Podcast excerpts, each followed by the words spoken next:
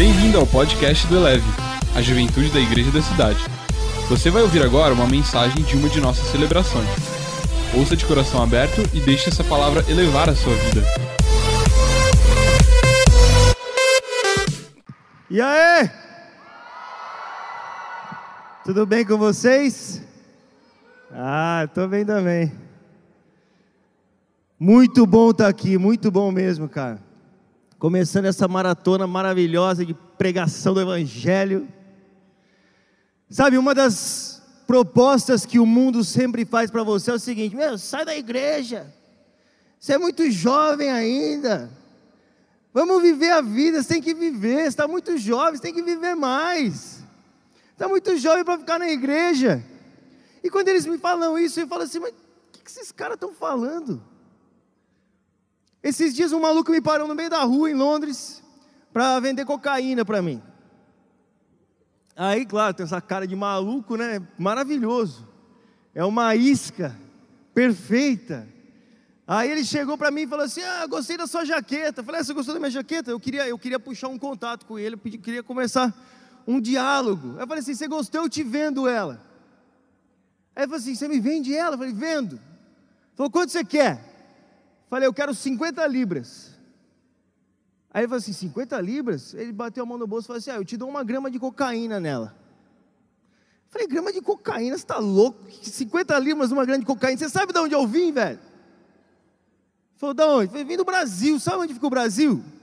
Onde? Do lado da Colômbia. Você acha que eu vou pagar tudo isso daí numa grana? Você está maluco? É, mas é a melhor droga. Eu falei, cara, você pode ter a melhor coisa do mundo. Eu tenho um negócio para você que o mundo não pode te dar. Era tão bom que veio do céu, amigo. Aí ele falou, o que, que é?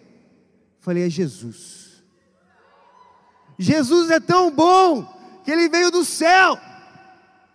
Nada nesse mundo pode se comparar a ele. É uma vida tão maravilhosa que o homem não poderia criar. Você entendeu? Não poderia sair de uma planta, não poderia ser, sair da criação, tinha que ser do próprio Criador. E essa é a vida que Jesus nos proporciona, é a sua vida, é a vida daquele que criou os céus e a terra. Como que você pode me oferecer, falar que eu posso viver? Vem viver, você tem que sair da igreja. Se eu estou vivendo a vida de Deus. Eu gosto de uma frase de, do, do, do esqueci o nome, não acredito que eu esqueci o nome dele. Banque Conhece o Bank? Um dos maiores evangelistas do mundo. O cara é maluco. Está ficando velho já. Mas viveu a vida, ele diz assim, ó, cara, só Jesus faz a vida viver. Então não vem me falar para deixar Jesus para viver, porque é nele que está a vida. E é uma vida tão sensacional que vai de, de confronto com todas as coisas que a terra pode te oferecer, que é tão bom. Uma vida que te leva a viver o que você nunca poderia viver se não fosse o próprio Criador através de você. Eu falei para o cara assim, eu falei, presta atenção. Você está querendo me dar cocaína? Você acha isso bonito? Falei, eu vou te dar um negócio que só o céu pode te dar agora. Pô, eu perguntei para ele, o que, que você sente dor aí no seu corpo aí? Fala para mim. Aí o cara, né, meu, falou, ah, meu, eu preciso fazer um knee replacement. Ele falou, eu tenho que sei lá, operação nos dois joelhos. Aí eu falei assim: você tem que fazer a operação nos dois joelhos? Tá. Daí eu falei: então eu vou orar por você. Nessa cama, a mão no joelho do cara assim, ó. Eu fui olhando para a cara do cara assim, ó, em Jesus, Jesus name. Olhando para o olho dele assim, ó. Olha para mim, sou doido. Em nome de Jesus, que esse joelho seja curado agora. Em nome de Jesus. Aí eu falei assim: corre agora. Aí o cara acreditou em mim. Tipo assim, o cara falou, mano, esse moleque é tão louco. Ficou, ficou olhando, é muito assustador para uma pessoa que não crê encontrar alguém que crê. É muito assim, é, é fora da, da, do que ela consegue imaginar como possível. Entendeu? Como assim aparece um jovem que nega cocaína para me falar de Jesus? Como assim? Isso existe, isso é possível. Um jovem que acredita em Jesus, que acredita na Bíblia ao ponto de falar: Eu vou orar por você.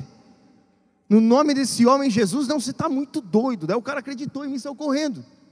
Aí ele correu assim, ó. Chegou na esquina, olhou para minha cara, estava eu e mais dois amigos. olhou para minha cara e correu para outra esquina de novo. Aí nós saímos correndo atrás do cara, aí o amigo dele veio junto, correndo assim, ó. Aí o amigo dele estava tipo assim, meu, meu Deus do céu, o que está acontecendo? Ele não podia nem andar direito, cara.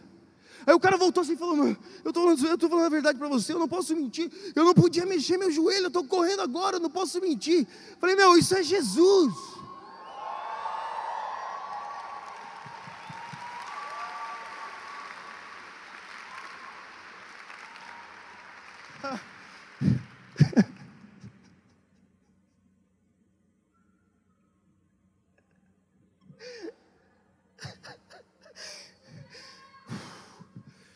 A cocaína nunca poderia fazer isso por você. Aí o amigo dele viu aquilo, o amigo dele ficou tão cheio de fé que eu, assim foi tipo Jesus falando para aquela mina lá e para o soldado romano, tá tipo, nossa, eu nunca vi tanta fé assim em Jerusalém. Que ele falou assim, cara, ora por mim, ora por mim. O cara começou, ora por mim, eu quero um milhão de pounds amanhã. Eu falei, no way. Eu não creria assim, cara. Eu falei, você vai morrer com um milhão de pounds. Você não precisa de um milhão de pounds. Você precisa de Jesus. Você precisa sair dessa vida, cara. Ele tem vida para você que nem o dinheiro pode te dar. A vida de Jesus excede aquilo que você acredita como realidade, aquilo que você viu até hoje. Olha o seu amigo. E você vem me falar para ter vida fora de Deus. Você está de brincadeira. Essa vida eu não poderia comprar não teria um preço que eu poderia pagar. Só Ele poderia pagar por mim, Ele me deu. Só tem uma, um jeito de você saber que vida é essa. Você tem que viver ela. Você só conhece a vida vivendo a vida. Aí eu falei para o moleque, falei, mano, agora presta atenção. A gente começou a olhar para o cara, daí o cara falou assim, meu, é verdade, eu tenho que sair desse negócio. E aí a gente orou pelo cara, meu. O cara que estava querendo dar cocaína. Porque Jesus veio para os pecadores, Ele veio para os traficantes, Ele veio para os viciados, Ele veio para eles, é ali que Ele gosta de estar. Ele é luz, Ele veio para a escuridão. Você quer ver a luz funcionando? Pula no inferno, cara. Você quer ver ela brilhar? Vai no meio da escuridão. É ali que você vê Jesus brilhando. Em meio aos nossos irmãos é maravilhoso, é maravilhoso, mas é muita luz, entendeu? Eu quero ver o confronto das, da luz com as trevas e a cara de espanto na cara das pessoas de ver que o Evangelho é real. É isso que me deixa empolgado que me deixa empolgado é saber que o Evangelho não é só uma historinha, não, ele é verdade, ele sempre foi, e antes da fundação do mundo, Jesus morreu pela humanidade, para que isso acontecesse, para que essa vida estivesse em nós, para que isso transbordasse daqui para fora, esse é o Evangelho, essa é a igreja, é isso que fascina o céu a Bíblia diz que os anjos gostariam de anunciar as boas novas. Você acha que anunciar as boas novas é só pregar? Não. O Evangelho não é feito de palavras, mas do poder de Deus. O Evangelho é Deus em ação. O Evangelho é Deus fazendo o que só Ele pode fazer, pela graça, através de nós, meros mortais imortais, graças ao Evangelho. Essa é a vida que eu quero viver, cara. Essa é a vida que eu quero viver todos os dias. É isso que eu quero encontrar todos os dias. Eu quero ver o confronto dessa luz com as trevas. E ela sempre, sempre vence. Não é verdade? Você já acendeu uma luz no seu quarto? O que acontece? É igual no inferno. Acende uma luz no inferno e deixa o pau quebrar. Abra sua Bíblia comigo.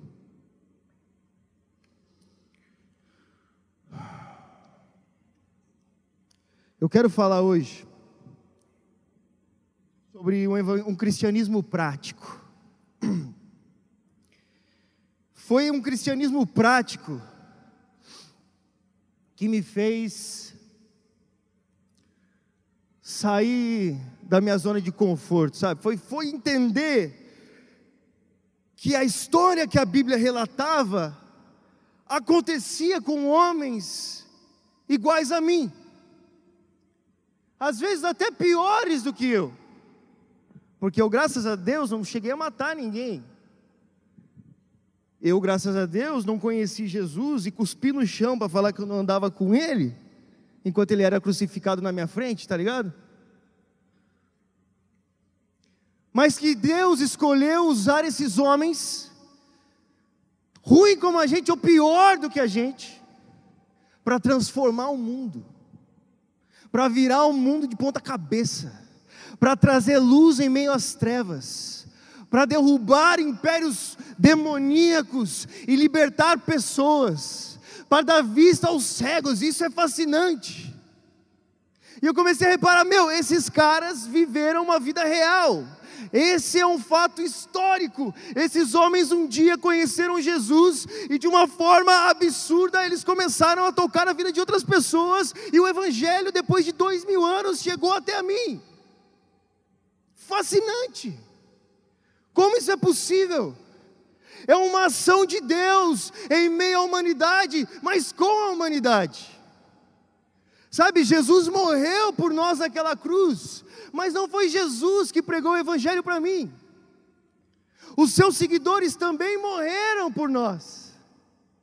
Os seus discípulos também morreram pelo Evangelho. E o bastão do Evangelho foi sendo passado de geração em geração, de geração em geração, até que chegasse aqui. E para que eu seja um discípulo de Jesus, eu preciso fazer o que ele fazia. Não basta ouvir falar sobre ele, eu tenho que viver essa vida que está disponível nele. Nem que para isso eu deixe a minha, porque na verdade a minha vida é um saco.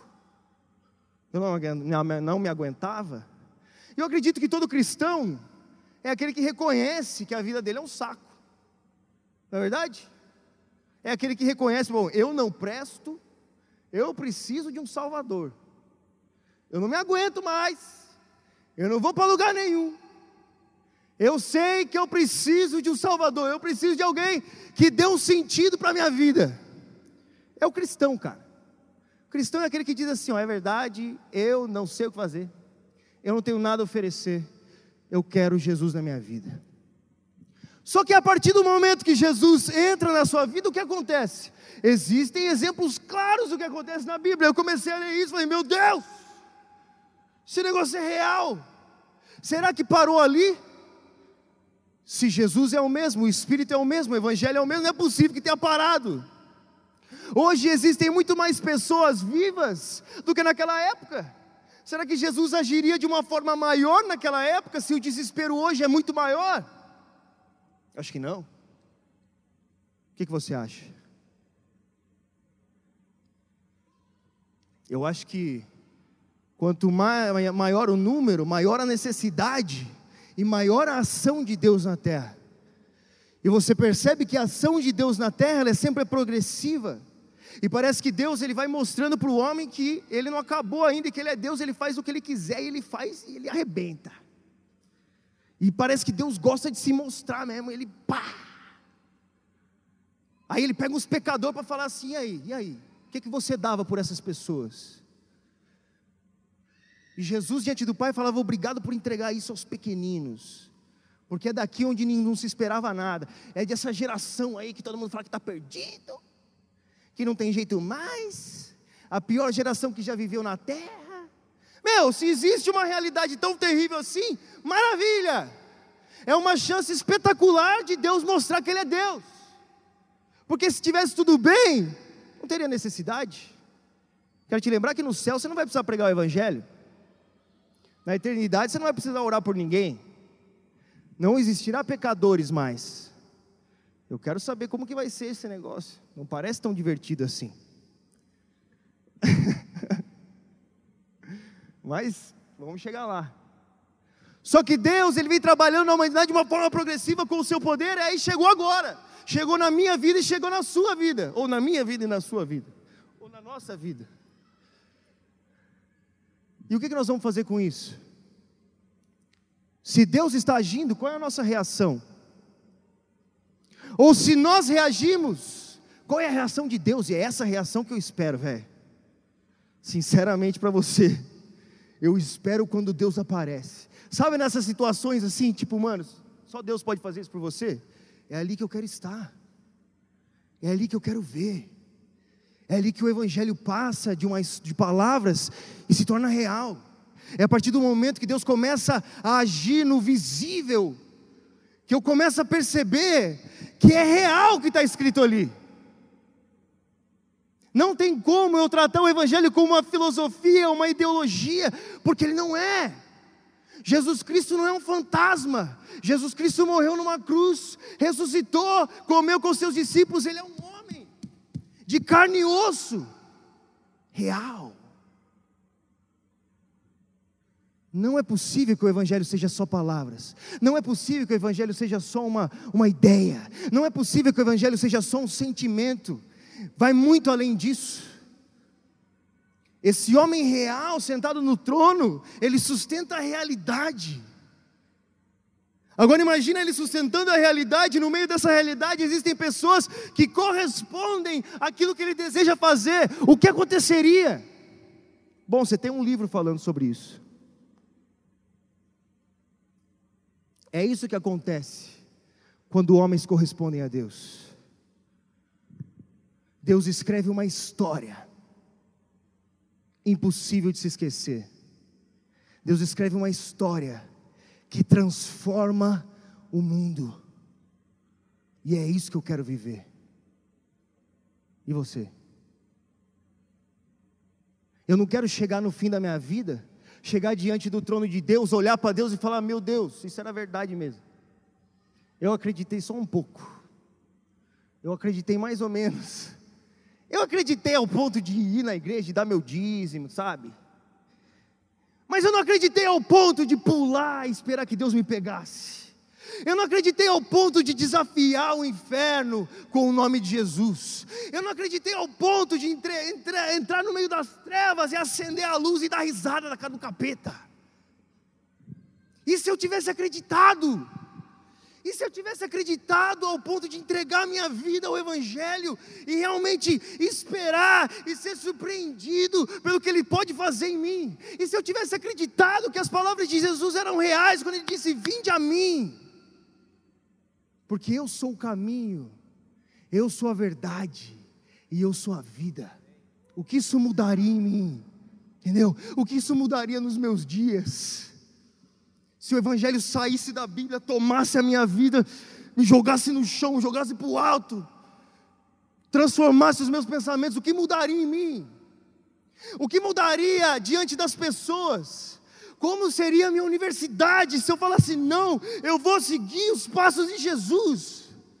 Como seria o mundo, como seria a minha vida se eu levasse a sério as palavras desse homem? Eu não quero descobrir isso no último dia diante do trono de Deus, cara. Eu quero viver isso agora. Existe vida agora. Jesus habitou no meio de nós, ele viveu aqui. Ele viveu nessa terra. Ele fez o que ele fez aqui. E os seus discípulos fizeram e fizeram obras maiores, e ainda nós, como os discípulos, podemos fazer obras maiores. Mas eu olho para a vida desses caras, eu olho para a minha vida, e eu olho para Deus, e eu olho para a Bíblia, e eu falo: qual é a diferença? O que muda? Porque pecador todos nós somos, cara. Eu não persegui a igreja, eu não vi um discípulo de Cristo que servia a mesa das viúvas ser apedrejado até a morte, e a roupa dele foi lançada aos meus pés. Eu não vi isso. O que me diferencia desse homem? Talvez o que me diferencie seja a minha reação diante dessa verdade. Talvez Paulo reagiu diferente. Paulo falou o negócio seguinte: eu considero tudo como esterco, eu cansei dessa vida chata, eu cansei do que eu posso fazer por, mim, por eu mesmo, Eu cansei do que eu posso me dar, eu cansei do que eu posso pensar, eu cansei da forma que eu posso agir, eu considero tudo como nada para que eu ganhe a Cristo. Talvez seja isso, porque Deus não mudou, o plano continua o mesmo, a obra precisa ainda, ainda precisa ser ainda maior. O que muda entre Paulo e o Luca é que o Luca é um vagabundo que não se entrega a Deus. É que o Luca é um egoísta. É que o Luca pensa nele demais. É que o Luca olha para o próprio bigo o dia inteiro e não se entrega a Deus. É isso que muda. Mas o que acontece o que acontece, cara? O que aconteceria com você se você reagisse ao propósito do Evangelho de transformar a terra com o poder de Deus? O que aconteceria? Se você reagisse com toda a sua vida, com todo o seu coração, com todos os seus pensamentos, com tudo que você é, se você amasse a Deus mais do que todas as coisas, se você decidisse mergulhar na palavra, se você vivesse uma vida de devoção, o que aconteceria? O que aconteceria se essas palavras tomassem o seu ser? É isso que eu me pergunto todos os dias, Luca, o que aconteceria com você? Certamente você morreria. Que lindo, porque se você morrer, cara, você ganhará a Cristo. Esse é o chamado do Evangelho que revoluciona o mundo. É um chamado que transforma o mundo. É um chamado que Deus toca a humanidade. Você imagina Deus tocando a humanidade? É isso que acontece quando homens reagem a Ele. Sabe, eu gosto muito do que Bonhoeffer diz. Ele diz que a graça de Deus ela não é a primícia da fé. A graça de Deus, ela é o fim. A vida na graça de Deus, a vida de Deus disponível para você, uma vida empoderada por Deus, uma vida de liberdade do pecado, uma vida de liberdade da culpa, uma vida de liberdade de, de todas as coisas ruins, uma vida de liberdade de você mesmo. Ela é o fim de uma resposta que você dá a Deus de desejar e querer ir até o fim. E a partir do momento que você toma essa sua decisão, Deus derrama graça sobre a sua vida. Mas Deus não vai te empurrar do precipício, você tem que pular. Deus não vai chegar diante do barco antes que você fale assim: diga uma palavra que eu vou. Você está vendo Deus? Você ouve o Evangelho? Você vê a glória de Deus? Ele espera a sua pergunta. Eu quero. Diga uma palavra que eu vou. Aí ele fala: Vem. Aí você começa a andar sobre a água. Você conseguiria andar sobre as águas? Essa é uma vida na graça, meu amigo. A graça é mais do que você ser perdoado do seu pecado. Isso daí Jesus lidou na cruz. Agora você vai viver, irmão. Agora a vida começa. Agora você começa a desfrutar aquilo que Deus tinha planejado para você. Agora você começa a viver na graça. O que é viver a graça? É viver a vida de Cristo, a vida que Deus pagou para que você tivesse. E como essa vida? É isso que eu me pergunto. E eu leio esse livro e eu sei que é isso. Essa é uma vida na graça. Homens que transformam o mundo, essa é uma vida na graça, homens que salvam uma geração, isso é viver na graça de Deus, isso é viver na graça de Deus, homens que confrontam o sistema com a verdade, homens que mandam Satanás calar a boca, isso é viver na graça de Deus. É mais do que você pedir perdão, cara, dos seus pecados, se sentir culpado pelo que você fez e ir diante de Deus é muito mais.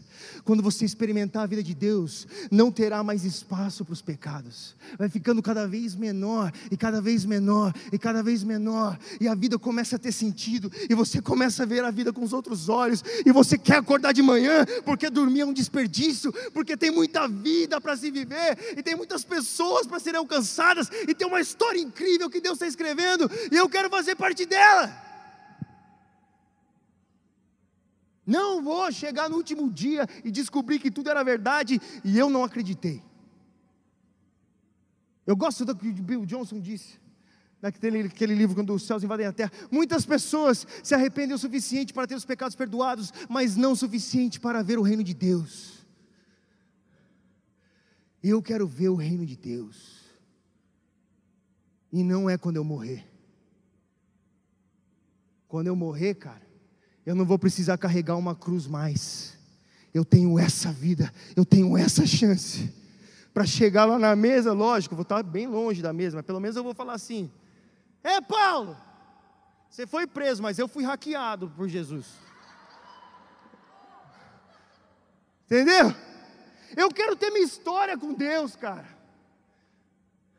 Eu quero carregar as marcas do Evangelho também. Entendeu? Eu quero chegar no céu e ver as cicatrizes de Jesus e poder mostrar as minhas. E falar, nós estamos juntos nisso aqui. Entendeu? Isso foi real para mim. Não parou ali. Foi real. Está marcado. Está aqui. É para sempre. Eu não desperdicei minha vida. Eu acreditei no Evangelho. Eu vivi o que o Senhor planejou. Sua graça não foi jogada no lixo na minha vida.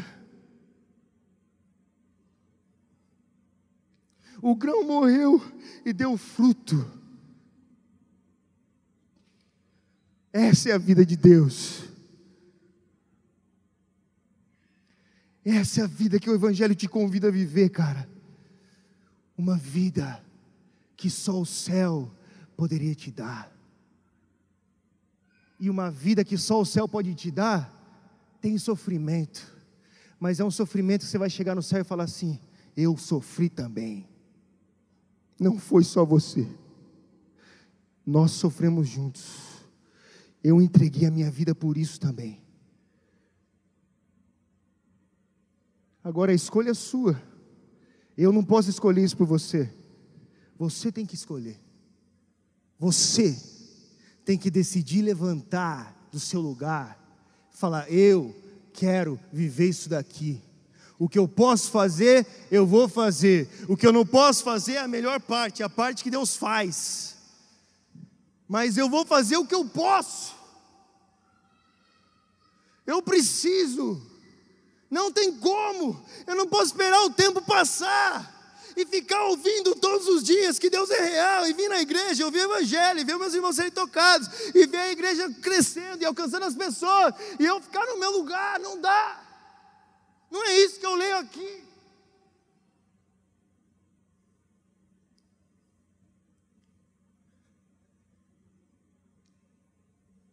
Qual é a sua decisão? Qual é a sua reação diante do Evangelho?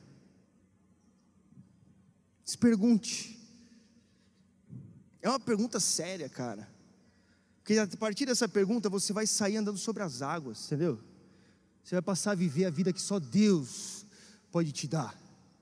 Aí quando você estiver sobre as, sobre as águas e você tiver, ah, você vai afundar, mas Jesus está do seu lado para te pegar, cara. Mas se você ficar no barco, você nunca vai experimentar isso. Você não vai experimentar isso e você vai desperdiçar sua vida sem experimentar isso? Você está falando sério? Não dá. Não dá. Eu tenho que viver o que Deus tem para mim. Fica de pé, por favor. Agora a gente, ó, go tell about him. Oh, I like this church. Feche os seus olhos. Agora é a hora de você fazer uma decisão simples da sua vida, de você responder ao Evangelho. Eu não estou falando sobre salvação, eu estou falando sobre o reino de Deus, cara. Mas eu quero te dizer algo: isso é, é, é uma decisão que você tem que fazer. Eu não vou dizer diariamente, não, é toda hora. É toda hora.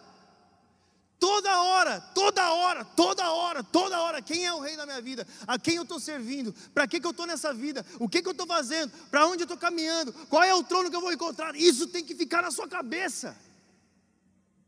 O céu tem que ficar na sua cabeça. Para que a sua vida aqui faça sentido. Se o céu não ficar na sua cabeça, você vai desperdiçar a sua vida, cara. Por isso que Paulo falou: ó, fixa o seu olho no céu, nas coisas eternas, mantenha a sua mente focada ali, porque é isso, a, a sua mente vai direcionar o seu corpo e todas as suas reações vão responder aquilo que sua mente está pensando. É diário, é diário. Não é na sua cabeça que você pensa um monte de besteira? É, na minha também. É assim.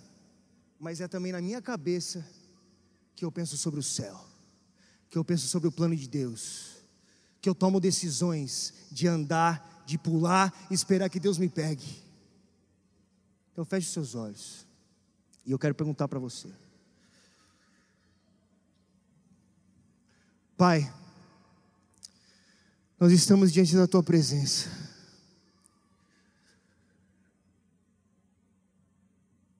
Nós sabemos que existe um propósito maior, é maior do que a gente pode imaginar. É um negócio assim que, que a gente só vai ter consciência no dia que a gente olhar para o trono mesmo e falar: Meu Deus, nossa, é muito mais do que eu pensava.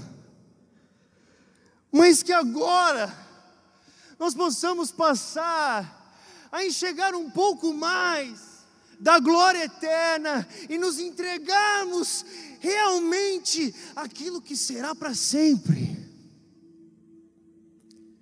Isso não significa que eu tenho que deixar de fazer, de viver uma vida normal nessa terra. Não é, porque até Jesus tinha uma profissão. Entendeu? O que significa é que eu tenho que olhar para o céu como o alvo da minha vida. E Deus, eu peço que o Senhor nos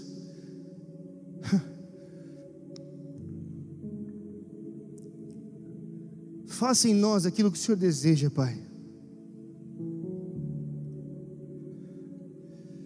Deus, como Augustinho dizia, ele dizia: Faça em mim aquilo que ordenas, e ordenes o que desejares,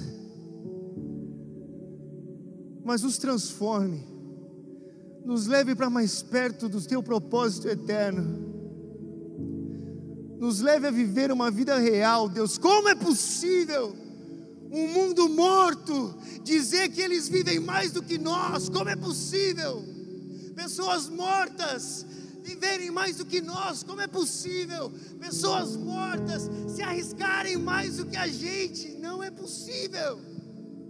Deus, não é possível. Está faltando alguma coisa. Eu acho que a gente não enxergou alguma coisa. Está faltando alguma coisa. A gente precisa ver. Porque não é possível. Pai, nós queremos viver essa vida e eu peço, derrame sobre nós, nessa manhã, derrama diante dos seus filhos, derrama diante deles agora, em nome de Jesus. Espírito Santo, faça o que só o Senhor pode fazer nos corações. Espírito Santo, faça aquilo que só o Senhor pode fazer. Espírito Santo, derrama sobre nós a vida de Deus. Pai, em nome de Jesus. Pai, em nome de Jesus. Em nome de Jesus, cara, o Espírito Santo vai te tocar.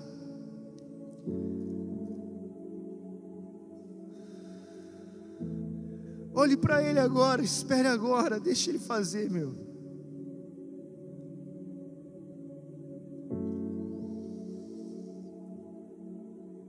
Espírito Santo, aquilo que só o Senhor vê, aquilo que só o Senhor conhece, não é possível. O Senhor estava aqui antes de tudo acontecer. O Senhor conhece todas as coisas. O Senhor vive em nós, deposita essas verdades em nós. Nós precisamos enxergar. Nós precisamos reagir. Aquilo que é eterno, aquilo que é seu. Pai, o Senhor tem ouvido a nossa voz demais, nós queremos ouvir a Sua. Deus, nós queremos ouvir a Sua. Pai, o Senhor tem ouvido os nossos planos demais, nós queremos ouvir os seus.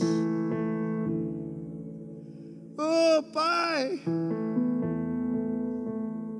faça-nos ver, faça-nos ver a glória eterna, a luz do Evangelho, o plano magnífico de redenção da humanidade que o Senhor planejou e pagou com a vida do seu Filho o plano de transformação e restauração, o plano de liberdade, o plano de remissão. Pai,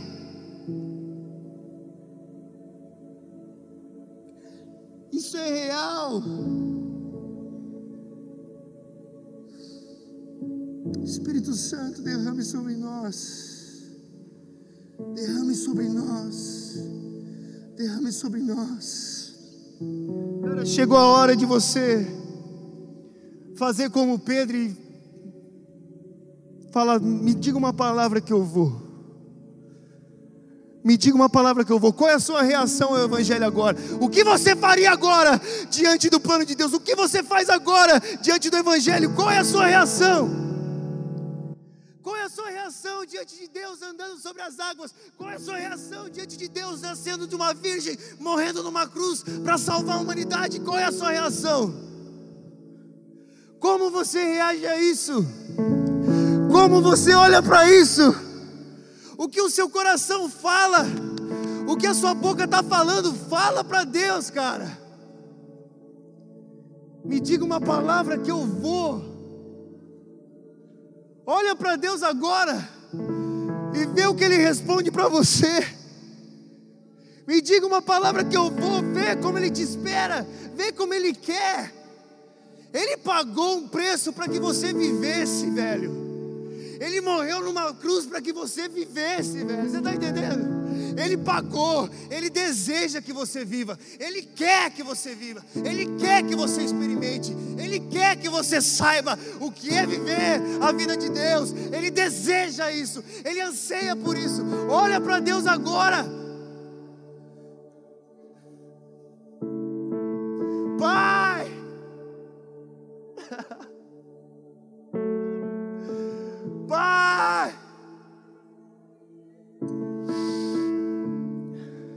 Nós queremos nos entregar.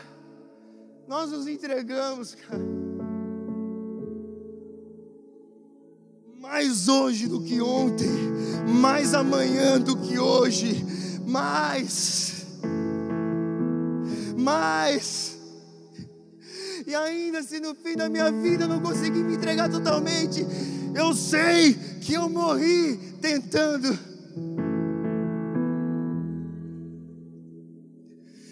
Pai, nós queremos dar o nosso melhor.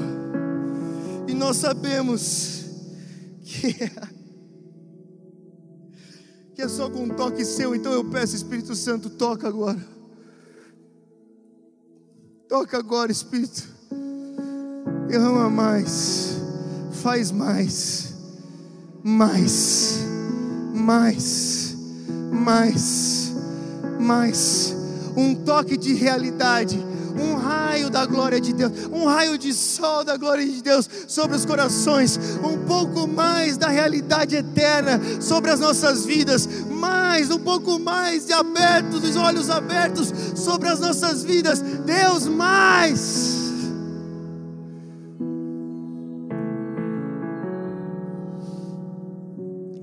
Ah, mais, mais, mais. O mais difícil é você sair do barco, o resto é Deus que faz, amigo. Andar sobre as águas não é você que faz, é Deus quem faz você andar sobre as águas. Te pegar quando você afunda não é você quem faz, é Deus que te pega quando você afunda. O que você tem que fazer é sair do barco. É isso que você faz, você sai do barco. Mas a vida de Deus é Ele que dá para você. Quando você sai do barco, você passa a viver uma vida de dependência a Deus uma vida que você depende dele para respirar, uma vida que você depende para acordar, uma vida que você depende para sonhar, uma vida que você depende para falar, uma vida que você depende para andar, porque se você dá um passo a mais, você afunda. Ou Deus te segura e ele ou ele te segura e é ali que eu quero estar. Essa é a vida na graça de Deus.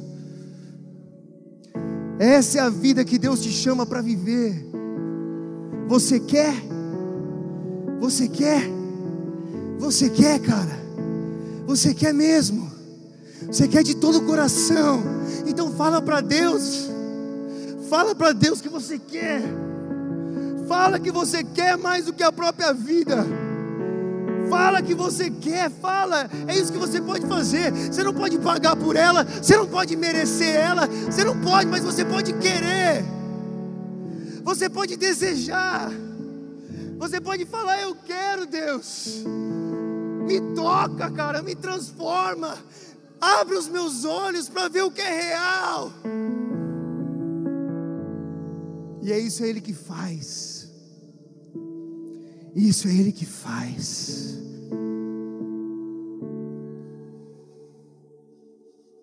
Eu te agradeço, Pai.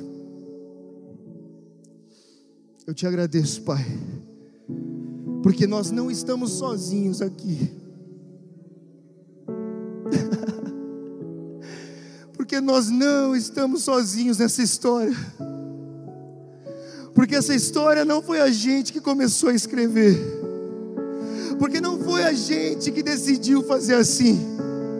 Porque não foi a gente, não foi, não foi, foi o Senhor. E essa é a garantia que nós vamos chegar no final. Essa é a garantia que não, isso vai acontecer. Essa é a garantia, e é a esse Deus que nós entregamos a nossa vida, para que isso aconteça. Nós te agradecemos, Pai. Muito obrigado, Deus. Que a nossa reação seja radical diante de Ti. Que a nossa reação provoque a sua reação, e que o Senhor não se aguente e tenha que tocar o mundo de novo, de uma forma que nunca aconteceu antes, porque existem pessoas aqui que não repousarão até que isso aconteça. Obrigado, Pai eu te agradeço pela vida dos meus irmãos, pela vida dessa igreja. Eu te agradeço, Pai, em nome de Jesus. Amém.